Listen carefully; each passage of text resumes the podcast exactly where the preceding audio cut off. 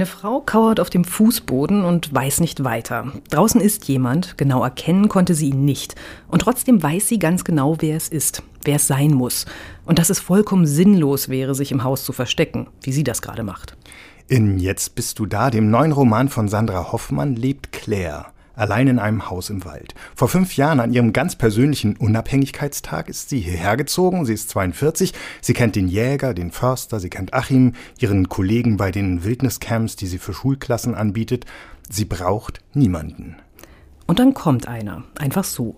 Beim Lesen fragt man sich eine ganze Zeit lang, welche Bedrohung von diesem Eindringling ausgeht, wovor Claire Angst hat. Nach und nach wird klar, wer wohl da draußen ist, wer sich auf den Weg gemacht hat zu ihr sieben Wochen nach ihrer Begegnung, die auch für Claire einiges verändert hat. Jannis ist 16, er wirkt auf den ersten Blick mädchenhaft und auf den zweiten so gar nicht. Er war mit seiner Klasse im Camp, er ist Claire aufgefallen, hat ihr gefallen, mehr als ihr lieb war und als ihr lieb ist. Einmal hat er ihr über die Wange gestrichen und selbst das war schon viel zu viel. In Jetzt bist du da geht es um Anziehung, über 26 Jahre Altersunterschied hinweg. Um den Lebensweg und die Liebeswege einer erwachsenen Frau, die auf einmal von einem Jugendlichen an die Grenzen ihres Unabhängigkeitsbedürfnisses gebracht wird. Und an einige Grenzen mehr. Es geht um Natürlichkeit und Kontrolle, Vernunft und Verantwortung, um den Wald und das Wilde und um unser Verhältnis dazu große Themen, über die wir gleich mit der Autorin des Romans sprechen wollen. Diesmal haben wir nämlich Sandra Hoffmann zu uns in den Bücherpodcast eingeladen. Wir, das sind Maria Wiesner und Friedhof Küchemann. Natürlich stellen wir Ihnen auch in unserer Juni-Folge ein neues Rätsel, ein neues Literaturrätsel, liebe Hörerinnen, liebe Hörer. Sie hören es gleich nach diesem Gespräch. Außerdem verraten wir die Lösung aus dem Mai und den Namen des Gewinners oder der Gewinnerin. Aber erst einmal, liebe Sandra Hoffmann, herzlich willkommen im Bücherpodcast der FAZ. Schön, dass Sie Zeit für uns haben. Ja, ich danke sehr für diese Einladung. Ich freue mich, dass ich dabei bin. Wunderbar. Es gibt einen Instagram-Post von Ihnen, ein paar Wochen alt, mit Fotos aus einem Wald. Hier trainierten Sie sich die Angst vor dem Wald ab, haben Sie dazu geschrieben. Was ist das für eine Angst vor dem Wald? Ich glaube, und ich kenne das von ähm, vielen anderen Frauen auch, dass Warum auch immer, also vielleicht ist es was ganz Archaisches, ähm, ganz viele Frauen Angst haben, alleine im Wald unterwegs zu sein. Ich hatte das sehr immer und ich hatte es deshalb, weil ich eine Großmutter hatte, die große Angst vor dem Wald hatte. Ich hatte eine Mutter, die große Angst vor dem Wald hatte, obwohl sie eigentlich wahnsinnig gerne in den Wald gegangen ist, mhm. um zum Beispiel Himbeeren und Brombeeren und sowas zu pflücken. Aber das hat sie nie alleine gemacht. Und ich habe die diese Angst, glaube ich, vererbt bekommen.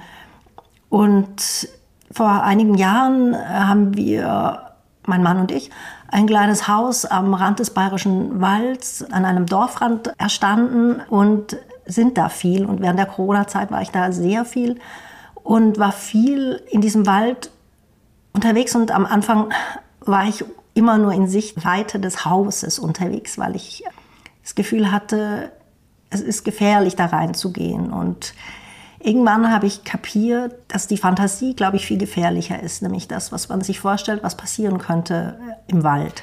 Das würde mich jetzt tatsächlich interessieren, da noch ein bisschen tiefer reinzugehen, weil ich habe es ähnlich gemacht wie Sie mal für ein Buch. Also ich bin tatsächlich auch mal ein paar Tage in den Wald gefahren, in ein, ein Haus, um dort zu schreiben, weil man halt keine Ablenkung hat im Wald. Und mich haben Freunde die ganze Zeit dann gefragt, äh, hast du keine Angst, wenn du da alleine bist äh, nachts? Und ich dachte mal, nee, eigentlich nicht. Ich bin auch so in einer sehr ländlichen Gegend aufgewachsen und dachte mal, wovor soll ich denn da Angst haben? Und mich würde interessieren, was gibt es was Konkretes, wovor Sie Angst haben? Also ist das, ist das vorm Wald an sich, vor der Wildnis an sich? Haben wir zu viel mehr Märchen gelesen früher als Kinder, dass es so dunkle, Unbekannte sind, die wir irgendwie erwarten?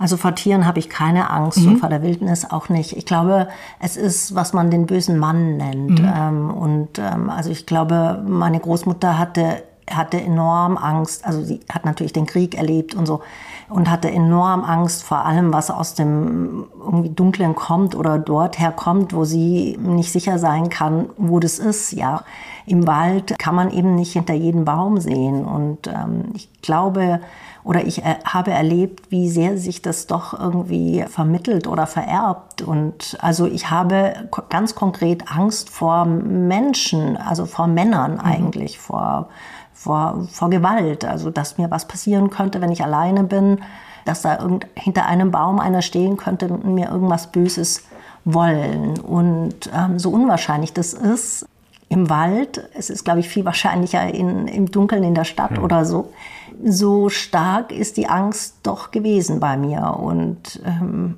hat erst mit der Zeit nachgelassen, indem ich mir klar darüber wurde, dass das eigentlich fantasiegesteuert ist.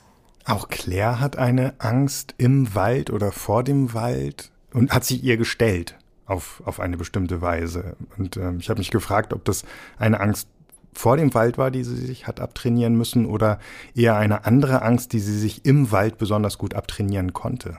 Ich glaube, also in diesem Fall habe ich Claire irgendwie erstmal meine Angst ähm, geschenkt und also nämlich meine vor, vor dem Menschlichen, ähm, was ihr im Wald passieren könnte, weil das natürlich gut gepasst hat, weil Claire nämlich eine ist, die gar nicht so ähm, leicht mit Menschen zurechtkommt oder mit Beziehungen, außer ähm, in ihrer Profession als Pädagogin.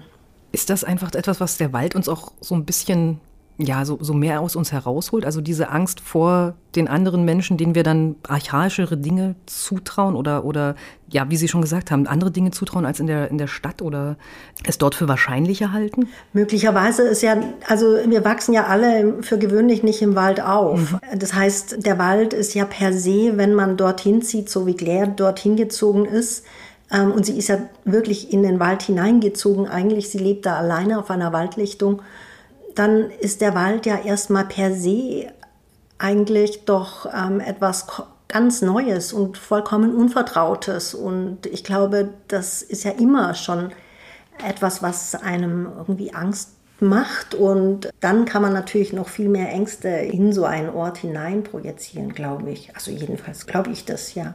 Es gibt so eine Angstfantasie, die sich dann selbstständig machen kann und die dann neue ja, genau. Ängste mhm gebiert oder so. Ja. ja. Wo hat Ihr Roman seinen Ursprung oder seine Grundidee? Ist es der Wald gewesen tatsächlich oder ist es in der Begegnung, der Anziehung eines Jungen und einer Frau oder sind es abstraktere Fragen gewesen, die für Sie am Anfang standen? Hm. Ich glaube, die Ursprungsidee war etwas äh, mit Beziehung zu tun hatte, nämlich ich, es hat mich sehr beschäftigt, so Machtgefälle in Beziehungen überhaupt. Also älterer Mann, jüngere Frau, ältere Frau, jüngerer Mann gibt es eher selten, aber eben trotzdem, es gibt es ja auch. Mhm. Ähm, aber eben auch ganz andere Unterschiede, nämlich zum Beispiel also Geld oder Erfahrung und so.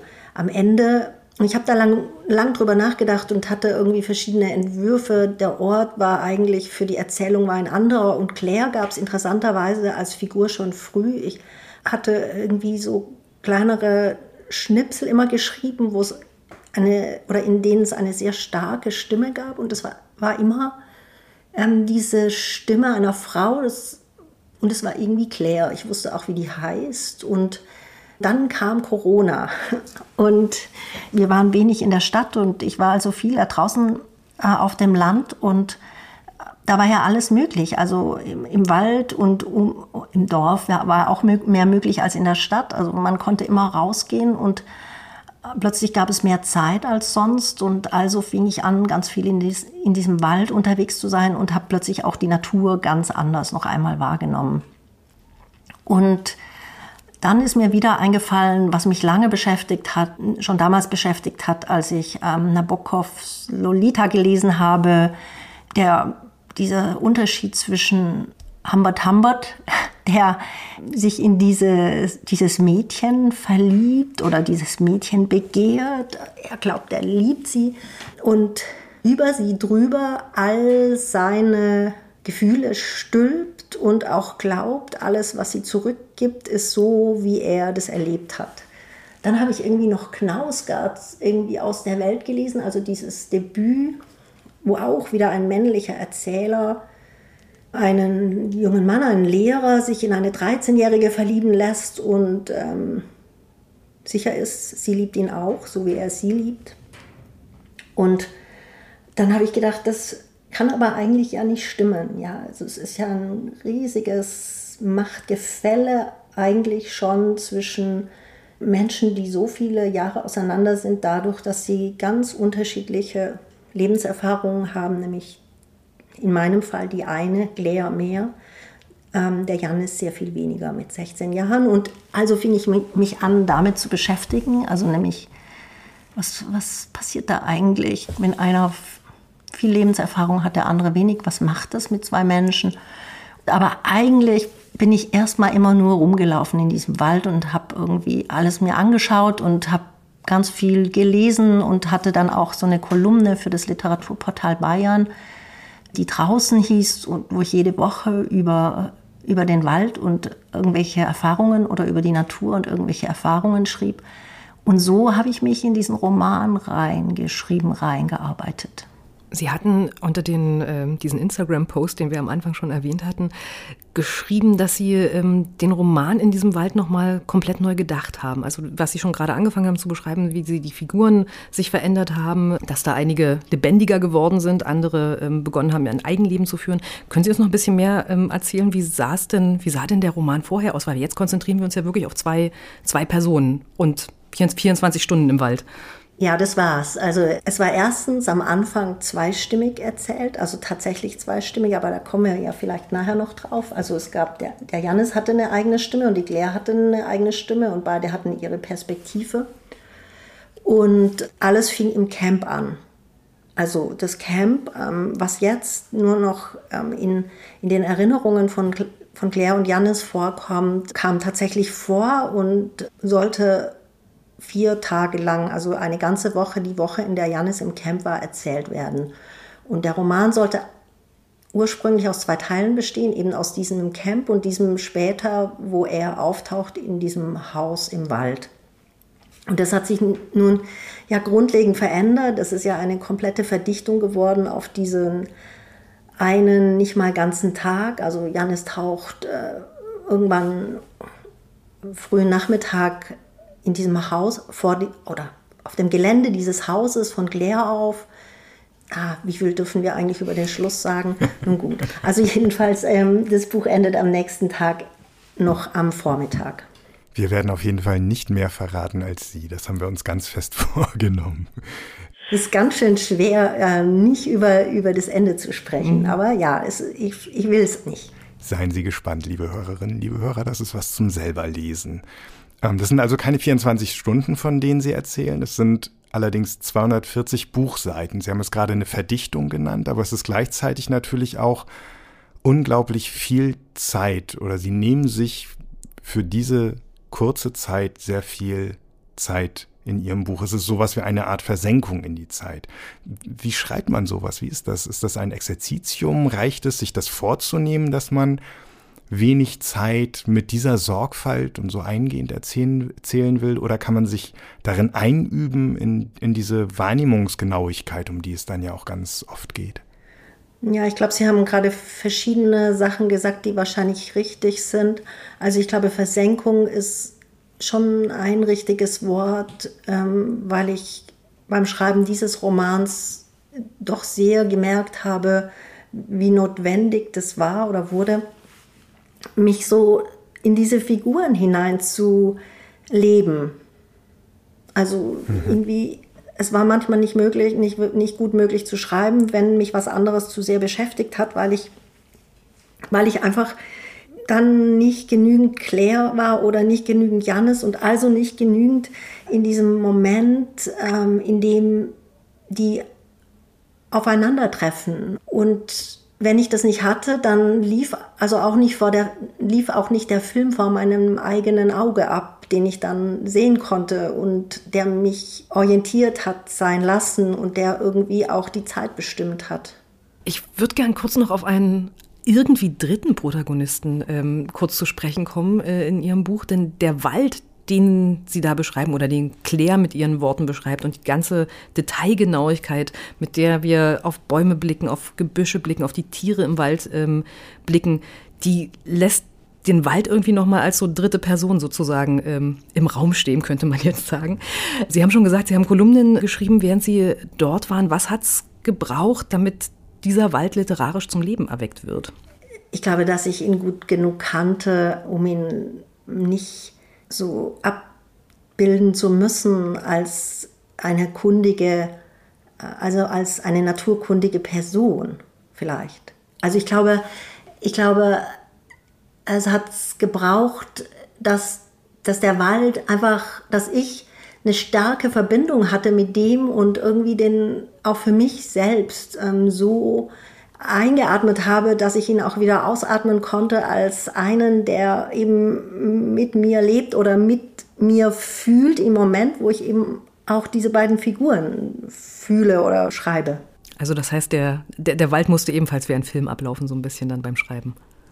Ja, ja, also der musste einerseits wie ein Film ab, ablaufen, aber andererseits musste ich, ja genau, also es, ich musste halt, ich war so viel in diesem Wald unterwegs, dass ich den irgendwie auch ständig sehen konnte oder äh, gesehen habe, aber es hat auch sehr geholfen. Also ich habe wirklich viele Teile, die größten Teile dieses Romans dort draußen auf dem Land geschrieben.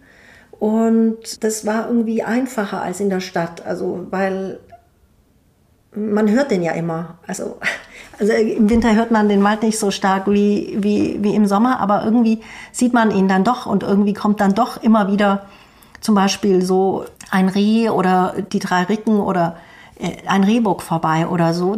Man sieht die und dann ist es irgendwie wieder so präsenter. Also ich glaube, ich hätte diesen Text nicht so gut, obwohl ich Teile auch in der Stadt geschrieben habe, aber ich hätte ihn wahrscheinlich nicht so gut schreiben können ähm, wie auf dem Land, ja. Aber ich habe ihn eben auch, glaube ich, genug erlebt und erstmal, glaube ich, auch nicht so erlebt als mit der Idee, oh, das wandert jetzt alles in einen Roman hinein, sondern ich habe ihn erlebt, weil ich da halt rumgelaufen bin und weil das in der Corona-Zeit so, ein, so der Ort war, der, an dem alles möglich war und ähm, ich, ich einfach viel Zeit verbracht habe und eben diese Kolumnen geschrieben habe. Und diese Kolumnen haben ja immer schon sehr auch reflektiert mein eigenes Erleben, aber eben auch ähm, vielleicht auch mehr so eine Genauigkeit im Vorfeld noch, also mehr, mehr Wissen, also ich habe vielleicht da auch mehr nachgeschlagen oder so.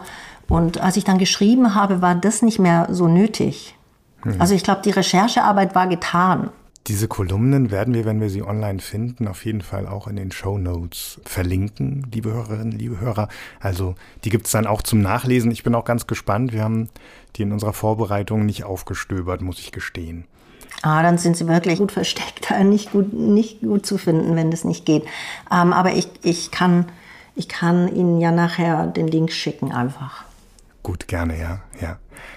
Wildnispädagogik. Claire beschäftigt sich beruflich damit, arbeitet als Wildnispädagogin. Ähm, Schulklassen sind für ein paar Tage und Nächte im Wald und erleben zum Beispiel, wie es ist, wenn die Dämmerung über eine Waldlichtung hereinbricht. Das kann man ihnen am ersten Tag noch nicht zumuten, dafür sind sie dann noch zu unruhig, aber irgendwann geht es.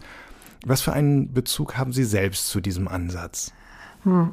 Also zu diesem Ansatz habe ich, glaube ich, nur einen ganz ähm, persönlichen, also nämlich ähm, also diese, diese Versuche mit mir selbst, nämlich draußen zu schlafen, ähm, in der Hängematte und draußen zu sitzen und einfach mal zu, zu schauen, was passiert, wenn es dunkel wird mit mir und so. Aber ähm, ich habe so eine, also ich habe so eine Grundlage, die lange her ist, aber glaube ich mich schon auch sehr geprägt hat. Also ich habe, bevor ich studiert habe, ähm, eine Ausbildung gemacht als äh, Jugend- und Heimerzieherin und ich habe in der Kinder- und Jugendpsychiatrie gearbeitet. Es ist, glaube ich, so die Pädagogik oder auch die, dieses psychologische Nachdenken über Menschen ist ähm, mir vielleicht auch eigen oder ist etwas, was ich kenne oder womit ich mich ein bisschen auskenne, möglicherweise. Mhm. Mit einem besonderen Gefühl auch für Jugendliche scheint mir. Ich glaube, mich interessiert das Heranwachsen sehr und was da mit einem passiert und wer man werden kann dann noch und wer man noch nicht ist, aber was einen da anzieht. Und ich, vielleicht habe ich da auch noch so einen guten Zugang von heute aus. Könnte sein. Wenn wir den beiden Figuren begegnen im Buch und wenn die beiden Figuren sich begegnen, vor allen Dingen im Buch, ähm, dann wird es am Anfang so ganz hakelig. Und beim Lesen ist das manchmal sogar schwer zu ertragen, wie sie so umeinander rumschleichen und sich so langsam, langsam annähern, weil man sich eben in beide, beide Figuren sehr gut einfühlen kann.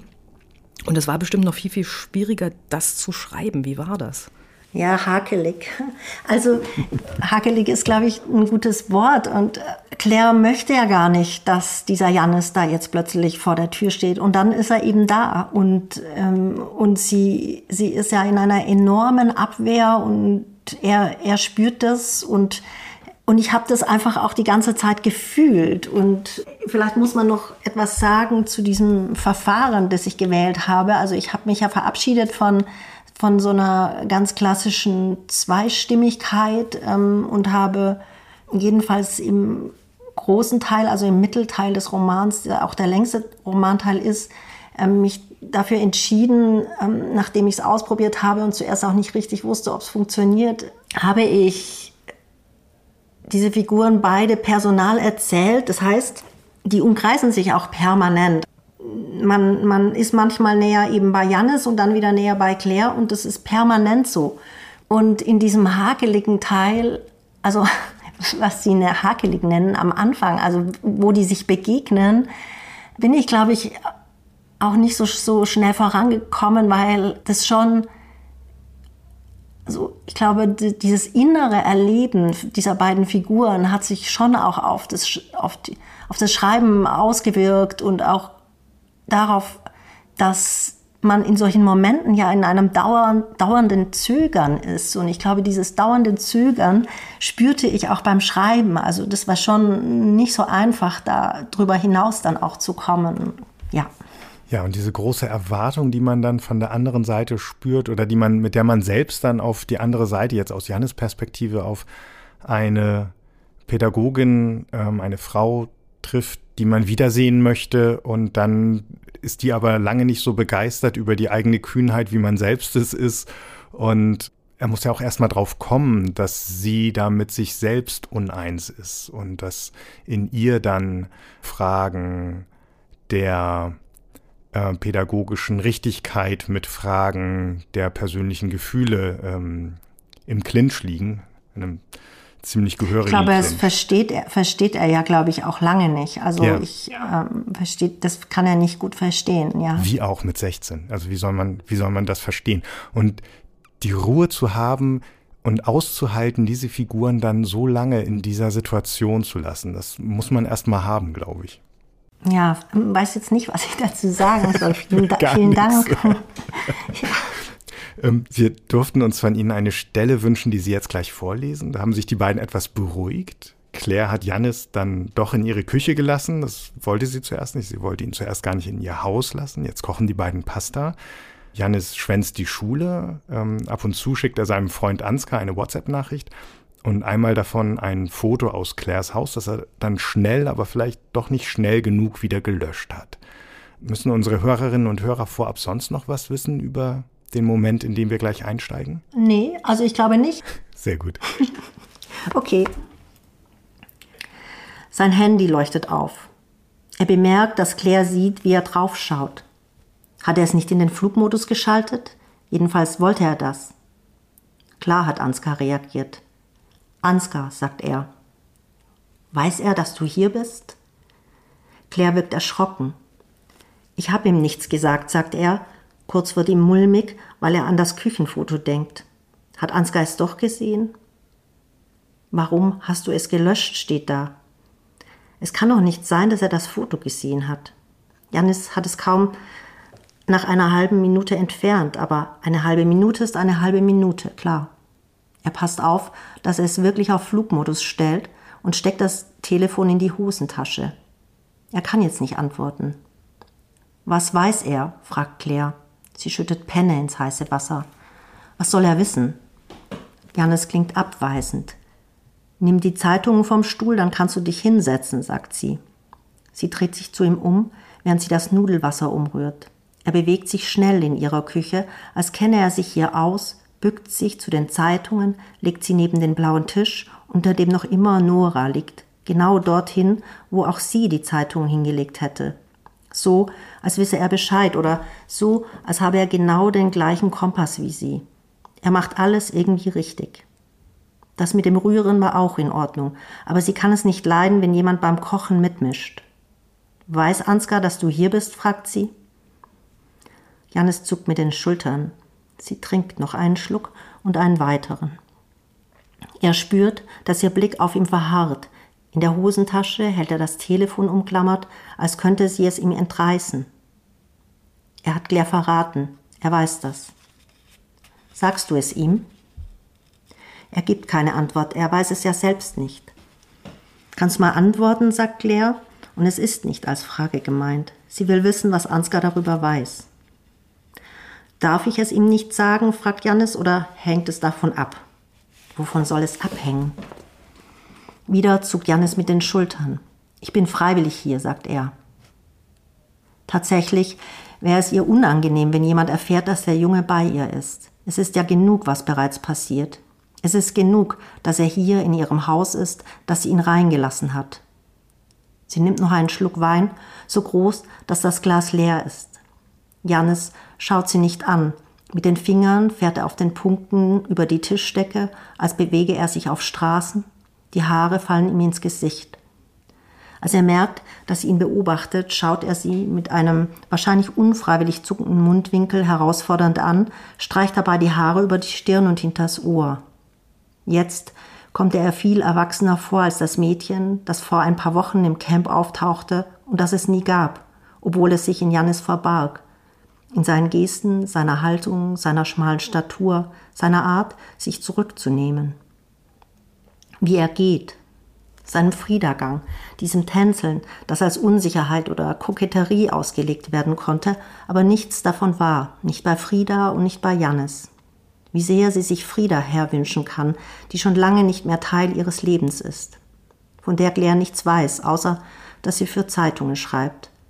Einmal hatten sie sich sogar gesehen und Claire war euphorisch nach Hause gegangen nach diesem Treffen in der Hoffnung, sie könnten wieder anknüpfen an damals. Nun versuchte sie, ihre Artikel nicht mehr zu lesen, versuchte, sich selbst davon abzuhalten, Geld zu bezahlen, um hinter Bezahlschranken zu kommen, hinter denen sich Friedas Texte verbargen, in denen sie nicht vorkam und auch nicht ihr gemeinsames Leben. Das gar kein gemeinsames Leben gewesen war. Nur eine Zeit, eine gute Zeit mit Anfang 20. Für Claire. Frieda, das bin ich, wie ich gerne wäre, dachte sie damals und noch einmal, als sie ihr wieder begegnete, vor ein paar Jahren. Frieda, die fragte, warum sind wir eigentlich auseinandergeraten? Und Claire erzählte ihr die Geschichte mit Mats, dem Jungen mit den dicken, schönen Lippen und der rauchigen Stimme, in den sie sich ein bisschen verguckt hatte und den sie traf und küsste, vielleicht nur, weil Frieda in ihn verliebt gewesen war, bevor sie wegzog. Oder weil sie sich an Frieda rächen wollte dafür, dass sie ihr gemeinsames Studium und die Stadt verlassen hatte. Und damit sie, Claire. Frieda hatte den Kontakt abgebrochen, als Claire ihr den Kuss gestanden hatte. Wir tun doch gar nichts, sagt er. Nichts Falsches. Ich sitze mit dir am Küchentisch und wir kochen Nudeln und du bist nicht meine Lehrerin. Ich bin zu alt für dich. Claire sagt es hastig und sie dreht sich sogar zu ihm um. Für was? fragt er. Ist doch alles in deinem Kopf, sagt er, ohne dass er selbst weiß, woher er plötzlich diesen Mut nimmt. Er muss grinsen über sich, dass er sich das traut. Sie entweicht seinen Blick, fixiert seinen Scheitel, eine Linie, die eher diagonal über seinen Schädel läuft, wandert über ihn hinweg zur Tür, zur Terrassentür und wieder zurück. Sie betrachtet den Jungen, der seinen Fingern zuschaut, die wieder Straßen auf die gepunktete Decke zeichnen. Das geht nicht, sagt sie, dass du dich in mich verliebst. Danke sehr. Vielen Dank. Jetzt bist du da ist ein Buch über Grenzen und Grenzüberschreitungen. Und hier geht es einmal mehr ziemlich klar an eine Grenze. Ähm, wussten Sie vorher, wie weit es mit den beiden kommen würde, ohne dass wir jetzt zu viel verraten, zumindest bis zum Ende des Buches? Oder haben die Figuren Sie da mehr hindurchgeführt? Ich wollte auf keinen Fall wissen, wie es endet und wohin es gehen wird. Und nur die eine Sache war mir klar, ähm, dass ich den Figuren irgendwie ähm, nicht, also ich wollte nicht, dass Jannes, mh, ich suche gerade nach einem richtigen Wort, also ich wollte unbedingt, dass Jannes nicht eine Opferfigur wird, Claire keine, nicht eine Täterfigur, dass es sowas wie Achtung gibt innerhalb dieser Figurenkonstellation. Das war mir irgendwie was, ah, weiß ich nicht, das hat mich sehr beschäftigt. Also wie, wie, wie kann ich die gut miteinander umgehen lassen? Also wissen Sie, was ich mhm, meine? Ja. Ich glaube, ich verhackle mich da gerade. Vielleicht ziehen wir es ein bisschen, ein bisschen größer, größer auf die Frage, ähm, denn Sie hatten gerade schon oder vorhin schon ähm, angesprochen, dass Sie Nabokov Lolita gelesen hatten was ja ein ähnliches Thema nur in einer ganz umgekehrten Konstellation, ähm, umgekehrten Geschlechterrollen ähm, sich anschaut und das Thema eine, eine ältere Frau, die einen Jüngeren begehrt, zum Teil auch noch einen Minderjährigen, ist in der Literatur ja auch nicht ganz neu, wenn auch nicht so breit bearbeitet ähm, wie die andere Konstellation. Also Bernhard Schlings, der Vorleser, würde mir da ähm, spontan einfallen oder von Elfriede Jelinek, die Klavierspielerin, auch so mit so einem ähnlichen Themen, auch wenn die Umstände da natürlich ganz anders sind als das, was wir jetzt bei Ihnen im Roman lesen können. Was hat Sie denn an dem Thema und an der Konstellation der Figuren gereizt? Also ich weiß gar nicht, ich weiß gar nicht, ob ich, ob ich so von vornherein ähm, auf so eine klassische Weise thematisch gedacht habe. Mhm. Also ich glaube, es ging mir immer, ich glaube, ich habe jetzt, jetzt das richtige Wort, es ging mir um so eine Würde, also mhm. ähm, die ich meinen Figuren lassen wollte, also sowohl Claire als auch Jannis. Ich habe mich immer gefragt, wie, wie handelt man in Momenten sexuellen Begehrens ähm, richtig, auch wenn man weiß, dass das Gegenüber, dass man das Gegenüber ähm, auf eine Weise begehrt, die vielleicht nicht passend ist. Also ich habe mich einfach sehr damit beschäftigt, wie man überhaupt mit Begehren umgeht. Und Claire ist ja nun eine Figur, die selber und daraus habe ich es, glaube ich, entwickelt. Also Claire ist ja eine Figur, die sehr sehr genau auch äh, ihr eigenes Begehren erinnert, also als sie Jugendliche war, als sie junge Frau war und so, sowohl ihr, ihre eigenen Versuche, also ihr gerichtetes Begehren auf Menschen, die vielleicht sie gar nicht begehren, erzählt, aber sie erzählt eben auch ähm, dieses auf sie gerichtete Begehren, dem sie so nicht so richtig nachkommen wollte oder konnte. Und das auszuloten, also die Frage des Begehrens und eben nicht der Liebe, hat mich sehr beschäftigt. Also weil Liebe erzählen ist ja nochmal, finde ich, eine komplett andere Sache als Begehren erzählen. Also nämlich ähm, eine, eine Triebhaftigkeit erzählen, die ja oft über das, was man sich ähm, so vorgenommen hat, also irgendetwas nicht zu tun zum Beispiel, hinauswächst, weil es einfach viel stärker ist als man selbst oder als die Vernunft. Ähm, und es gibt ja zum Beispiel im Roman auch diese Stelle der, im Wald, ähm, die Stelle der fickenden Marder. Da hören Janis und Claire diesen Mardern zu und für mich ist es so eine Stelle, wo, wo mir einfach auch nochmal klar wurde, als ich die schrieb, also die kam so von sich, also die, die, ich war da im Wald nachts, also beim Schreiben quasi, beim, beim Denken gefühlt war ich im Wald und diese Marder haben plötzlich irgendwie angefangen zu vögeln und man hört die ja dann und dann ähm, habe ich gedacht, das ist tatsächlich ja etwas, was der Mensch doch eigentlich entscheiden kann. Also ähm, äh, was mache ich mit meinem Begehren? Und ein Tier ähm, ist einfach entscheidet es nicht, glaube ich, also sondern, sondern es ist viel triebhafter gesteuert. Also ein Marder überlegt nicht, kann ich jetzt, kann ich, kann ich den jetzt vögeln oder kann ich den nicht vögeln oder die. Und ein Mensch hat ja alle Möglichkeiten. Und das hat mich wahnsinnig beschäftigt, was man, was man damit macht, wenn man starkes Begehren spürt und aber das Gefühl hat, man sollte ähm, damit umgehen. Das ist, finde ich, auf einer tiefen Ebene des Romans eine ganz spannende Frage oder ein, ein ganz spannendes Thema, das immer wieder auch neu ausbalanciert wird zwischen den beiden und das beide auch für sich neu ausbalancieren. Also es gibt ja, zum einen gibt es natürlich diesen äh, Straftatbestand, Missbrauch, ja, der, der im Raum steht, aber Claire braucht diese juristische, diesen juristischen Halt oder diese juristische äh, Orientierung für sich gar nicht um zu wissen, dass das nicht geht. Und es gibt immer wieder Momente, in denen sie sich das sagen muss, aber es fällt ihr, also es ist in Reichweite, es bleibt in Reichweite für sie, sich das zu sagen. Und sie bleibt bei einer großen Behutsamkeit, das auch Jannis beizubringen und ihn daran zu erinnern und ihn daran zu erinnern, ohne ihn jetzt wirklich, ohne grob mit ihm zu sein, ohne ihn zurückzustoßen, ohne ihn abzuweisen, sondern ihm zu sagen, das geht jetzt nicht. Und also das Würde ist ein, ein ganz starkes Wort ähm, und ein, ein, ganz starkes Thema in diesem, in dieser Begegnung der beiden, die, die einander die Würde lassen. Und ich glaube, das ist auch das ist auch ein ganz interessanter Unterschied zu anderen Büchern, die wir jetzt gerade schon im Blick hatten, dass die beiden, also beide haben ja eine große Macht übereinander. Und auch Jannis hat ja, der Verrat klingt an, die Möglichkeit klingt an, dass er einfach rumerzählt, was da passiert ist. Das würde schon reichen, aber er könnte natürlich auch rumerzählen, was da noch passiert sein könnte und dann sich was ausdenken und so weiter. Also er könnte Claire völlig erledigen. Also er könnte sie als Pädagogin unmöglich machen, aber das kommt nicht in Frage. Und für sie kommt auch nicht in Frage, ihn auf irgendeine Weise grob zu behandeln oder abzuweisen oder mit der Macht, die sie über ihn hat, weil er sie einfach toll findet und weil sie die erwachsene und erfahrenere und stärkere ist und weil sie diejenige ist, zu der er kommt. Also beide sind da auf eine ganz angenehme und ganz interessant zu verfolgende Weise rücksichtsvoll miteinander. Trotz aller Jugend und trotz aller Angegriffenheit.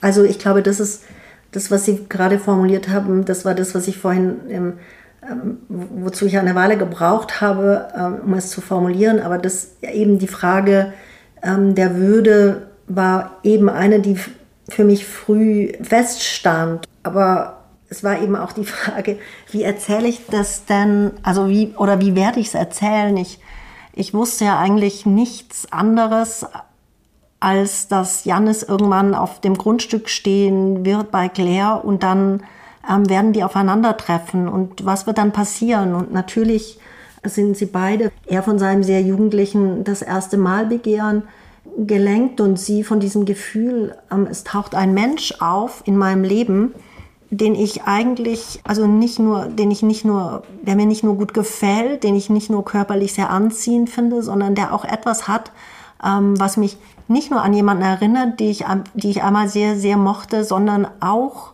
mir so nahe kommt, dass ich das Gefühl habe, so nahe kam mir schon kein Mensch mehr.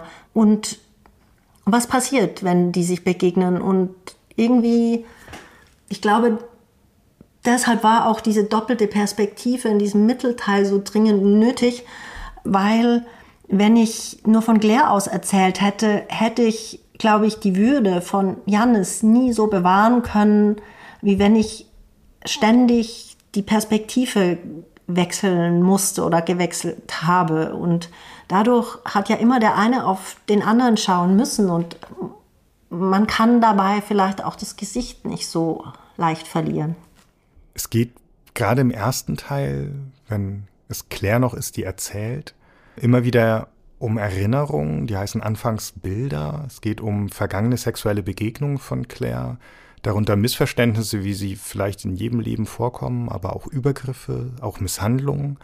Was ist das für ein Bild, das Sie auf diese Weise zeichnen und wie weit weist es vielleicht sogar über Claire hinaus? Also ich weiß nicht, ob diese Generation jetzt irgendwie anders, diese Frauengeneration jetzt eine andere Wahrnehmung ihrer eigenen Jugend hat oder so, aber ich glaube, dass ich da tatsächlich Frauen erzähle, also in Claire viele Frauen erzähle, die so ähm, mit Sexualität, mit ihrer eigenen, aber eben auch mit äh, der, die sie erleben, wenn sie Sexualität leben, wenn sie damit konfrontiert sind. Also ich glaube, ich, ich spreche von Frauenerfahrungen mhm. in Claire. Also ich glaube, dass es nicht eine, eine einzige Figur ist oder ein einziger Mensch, ähm, der, der es so erlebt, sondern ich glaube tatsächlich, dass das eine ganze oder mehrere Frauengenerationen sind, meine eingeschlossen, aber eben auch die der jetzt 40-Jährigen und ähm, noch eingeschlossen, die diese Form von sexueller Erfahrung und eben auch diese, diese Erziehung ähm, erlebt haben, nämlich wie, wie, viel darf man denn als Frau ähm, selber wünschen, wie viel darf man sich nehmen, was muss man aushalten, wenn man begehrt? Und oder wenn man ungleich begehrt oder ähm, darf man Nein sagen und wie, wie, wie geht mhm. denn Nein sagen und was passiert, wenn man Nein sagt? Und ich glaube, das ist ja, das ist ja ein riesiges Thema für, hm, ich würde sagen, ähm, einen großen, eine große Zahl von Frauen. Ein, ein Aspekt, den Sie immer wieder mit reinbringen oder über den Claire immer wieder nachdenkt, wenn sie an diese ähm, sexuellen Begegnungen und Erfahrungen ähm, in ihrer Jugend äh, denkt, ist Scham. Also Scham ist immer wieder ein Wort, was, was sie dann gebraucht und äh, mit dem sie beschreibt, zum einen Teil, wie sie abgewiesen wird, zum anderen, wie sie selbst ähm, abgewiesen hat, zum anderen auch ja, Erinnerungen, die genau mit diesem Wort einfach in ihrem Gedächtnis verhaftet bleiben. Das beginnt schon ganz zeitig, wenn sie über erste Küsse mit zwölf ähm, berichtet und das Beten danach, also damit man nicht ins Fegefeuer kommt wegen der Küsse.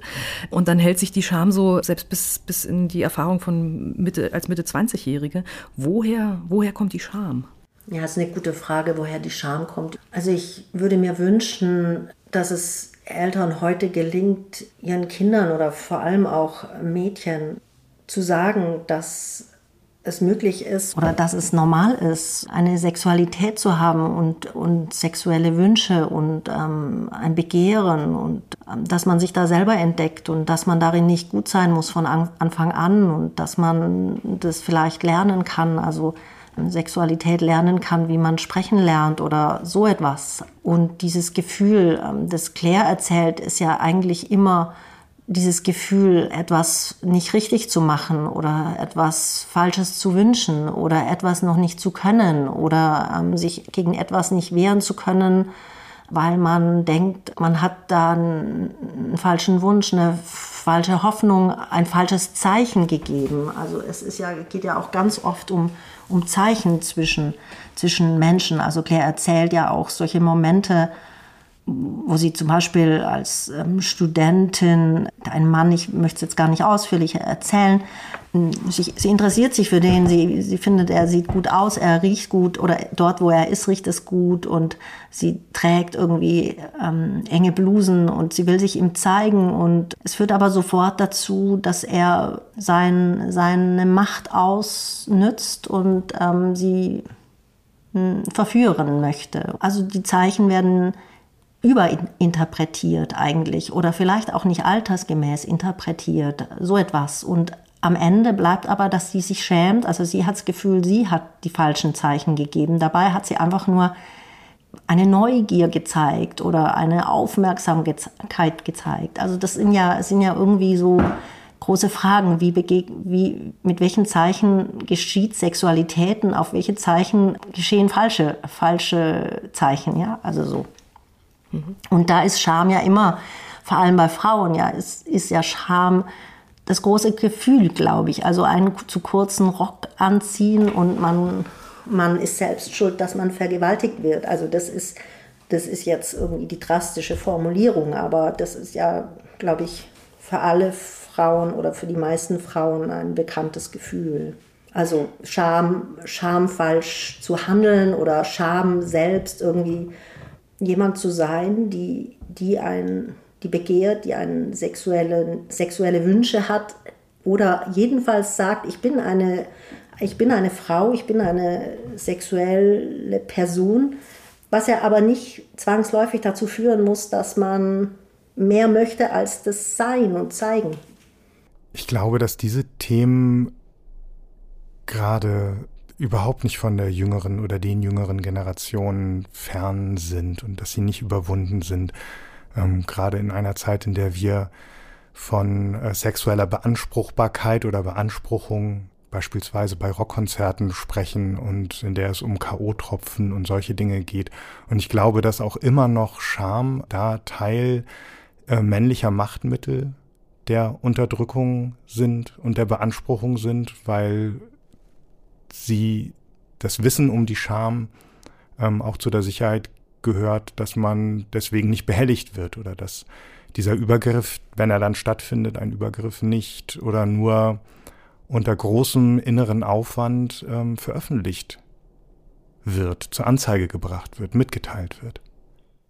Ja, klar, weil, weil jedes Mal die Frau natürlich denkt, naja gut, ich bin, ich bin da doch freiwillig hingegangen und ähm, oder ich habe freiwillig, weiß ich nicht, ähm, mich so angezogen. Ja, genau. Also ich meine, im Moment kann man das, kann man das wieder sehr, sehr gut ähm, verfolgen, auch im öffentlichen Diskurs. Ich hoffe also, dass das irgendwie etwas, etwas ist, was man, was wir was wir Frauen, indem wir irgendwie es äh, darüber schreiben oder Formen finden, darüber zu sprechen, vielleicht eben doch noch verändern können. Also es klingt jetzt so, als ob ich einen politischen Roman habe schreiben wollen, aber das habe ich überhaupt nicht. Also ich, ich, ich habe mich sehr viel, sehr viel mehr einfach für diese, für, für diese Begegnung von zwei Menschen interessiert, die beide aufgrund ihrer Gefühle, ihrer erotischen, ihres erotischen Begehrens und ihrer Lebensumstände aufeinandertreffen und beide da sich etwas wünschen, was womöglich einfach unmöglich ist. Und das an einem Ort, natürlich eignet sich da dieser Wald sehr gut und diese Natur, weil die eben handelnd ist. Also eine, in einer Stadt das zu erzählen, da handeln eben nur die anderen Menschen. Im Wald ähm, diese Geschichte zu erzählen, ist, ist noch mal etwas vollkommen anderes. Der Wald lebt und ähm, so, so wie, wie der Mensch lebt. Und das heißt, äh, er hat natürlich Einfluss, wenn, wenn die sich dort begegnen. Also der, der Roman ist natürlich frei von jedem Verdacht, in irgendeiner Weise moralisch sein zu wollen oder politisch sein zu wollen oder sowas. Er ist einfach nur sehr genau erzählt und genau nachgedacht über Dinge und dass es dann da auf einer tiefen Ebene des Romans Themen gibt, die sich zu diesen Fragen verhalten oder die dann zum Nachdenken über diese Fragen führen. Das ist ja eine Stärke. Ja, das freut mich, wenn das so ist. Also das ist ja irgendwie jetzt noch so alles so frisch. Ja, ich merke so, ich rede ja tatsächlich wirklich zum ersten Mal mit Menschen über diesen Text. Ähm, ich bin also nicht, gar nicht mehr die, die da drin steckt, sondern ich bin jetzt so wie sie und also wie sie beide eine, die von außen da drauf guckt. Und es ist nochmal ein komplett anderes Gefühl. Also ich muss mich, glaube ich, auch erst lösen. Ich habe das Gefühl, ich muss mich eigentlich erst befreien von diesen beiden Figuren, weil ich eigentlich immer noch ähm, so, denen so nahe bin, dass ich manchmal das Gefühl habe, ich, ich muss immer überlegen, was ich für Antworten geben könnte, weil ich noch viel intuitiver, glaube ich, in, in diesem Text stecke als theoretisch. Wir sind diesmal auch sehr zeitig dran. Ich glaube, normalerweise ähm, sprechen wir mit, mit Autorinnen und Autoren, die schon, schon fertig sind sozusagen, wo das Buch schon ähm, kurz, kurz vor der Premiere steht. Bei Ihnen ist es noch ein, ein ganz kleines bisschen hin. Wir sprechen ja über ein Buch, das am 29. Juni veröffentlicht wird. Also das heißt, Sie sind gerade in dieser Zwischenphase, wo Sie noch Abschied nehmen vom Schreiben und von dem Leben mit den, mit den Figuren. Ja, genau so, so fühlt sich auch an. Mhm. Ja, es fühlt sich, es, es ist so, es, also ich fühle mich wirklich jetzt so ein bisschen so, also manchmal mache ich morgens auf und dann fällt mir irgendetwas ein, also so eine, so eine Draufsicht. Und dann denke ich, ach was, das steht da auch drin. Und dann merke ich, ich wechsle die Position, weil solche Draufsichten, die habe ich ja gar nicht brauchen können während des Schreibens. Ja, es war ja irgendwie gar nicht so, naja, wichtig. Nein, es war eher wichtig, diese Draufsicht nicht so stark zu haben, um irgendwie nicht aus, aus meinen Figuren herauszugeraten. Sie sollten ja nicht Handlanger meiner Ideen werden, sondern sie sollten ja leben. Und ähm, wenn ich das geschafft habe, also wenn mir das gelungen ist, dass ich da zwei Menschen geschrieben habe, dann bin ich total glücklich. Mir wird jetzt erst klar, dass wir eigentlich in einer Ungleichzeitigkeit sprechen miteinander. Dass für Sie das Buch noch nicht da ist, wo es hingehört, nämlich in den Buchhandel, wo die Leserinnen und Leser es dann sich mitnehmen können nach Hause. Und für uns war es natürlich da, wo es hingehört, auf unserem Nachtkasten, bei uns am Lesesessel und so weiter. Also da gibt es so eine kleine, ein kleines äh, Diskontinuum im, in der Raumzeit, oder wie würde man das sagen? Ja, das stimmt. Also, aber das ist natürlich für mich jetzt auch eine, eine, eine absolut interessante Erfahrung, weil ähm, das stimmt natürlich. Normalerweise ist ein Buch dann im Buchhandel und dann ist es so da und dann dann ist es ist, echt. mhm, dann wird's echt. Und dann ist es ja so eins, dass man so aus dem Regal ziehen kann und wo man weiß, ah, das können jetzt alle lesen, so. Und, wie, und jetzt ist es ja so noch so, oh, jetzt haben es nur so ein paar ausgewählte Leute schon und von vielen weiß ich nicht mal, was sie drüber denken und mit ihnen spreche ich jetzt drüber und so zum ersten Mal auf so eine Weise, die mir klar wird, aha, jetzt, jetzt sind die Figuren irgendwie in der Welt und jetzt sind sie auch in den Köpfen von anderen Menschen und gar nicht mehr nur bei mir. Und wenn jetzt Sie, liebe Hörerinnen, liebe Hörer, ähm, diese beiden Figuren, Claire und Jannis, auch in ihre Welt hineinlassen wollen. Ähm, Ende der Woche ist es soweit, am 29. Juni kommt ähm, Jetzt bist du da von Sandra Hoffmann in den Buchhandel. Es ähm, wird erscheinen im Berlin Verlag, 240 Seiten haben und 24 Euro kosten. Und wir sagen vielen, vielen Dank, liebe Frau Hoffmann, für das sehr interessante Gespräch. Vielen Dank. Ich danke ganz herzlich. Wie versprochen und auch üblich, liebe Hörerinnen, liebe Hörer, kommt jetzt Tillmann Spreckelsens Literaturrätsel für den Juni 2023. Friedhof liest gleich vor und Sie müssen einfach nur zuhören, was eine Figur aus einem bekannten Werk so erzählt. Aber Vorsicht, es ist nur eine Nebenfigur. Sie erzählt, was sie so mitbekommt und ihre Sicht auf das große Ganze könnte eventuell eingeschränkt sein. Wenn Ihnen Figur und Werk bekannt vorkommen, machen Sie mit. Unter den richtigen Einsendungen verlosen wir wie immer ein Buch. In der Mai-Folge hörten Sie den fliegenden Robert aus Heinrich Hoffmanns Struwwelpeter. Zu gewinnen gab es Andrei Bobkowskis Buch Hinter dem Wendekreis aus der hinreißenden anderen Bibliothek, der wir auch diesmal herzlich danken. Und gewonnen hat ein Hörer aus Breisach, der sich wünscht, dass wir hier ausnahmsweise nur seine Initialen nennen. HB. Wer gewinnt diesmal? Vielleicht ja Sie. Um welches Werk und welche Figur soll es im Literaturrätsel im Juni 2023 gehen? dass sie mir das antut. Ich begreife nicht, warum sie nicht mehr Rücksicht nimmt, nach allem, was in der letzten Zeit über mich hereingebrochen ist. Erst hat ihre Schwester unser Haus verlassen, die Ärmste lebt jetzt in London mit ihrem Mann und immer mehr Kindern. Gut scheint es ihr dort nicht zu gehen. Als Vater spürt man das und ich leide darunter natürlich auch. Dann die Erzieherin meiner Tochter. Musste das denn sein, diese Hochzeit mit einem Witwer aus der Nachbarschaft?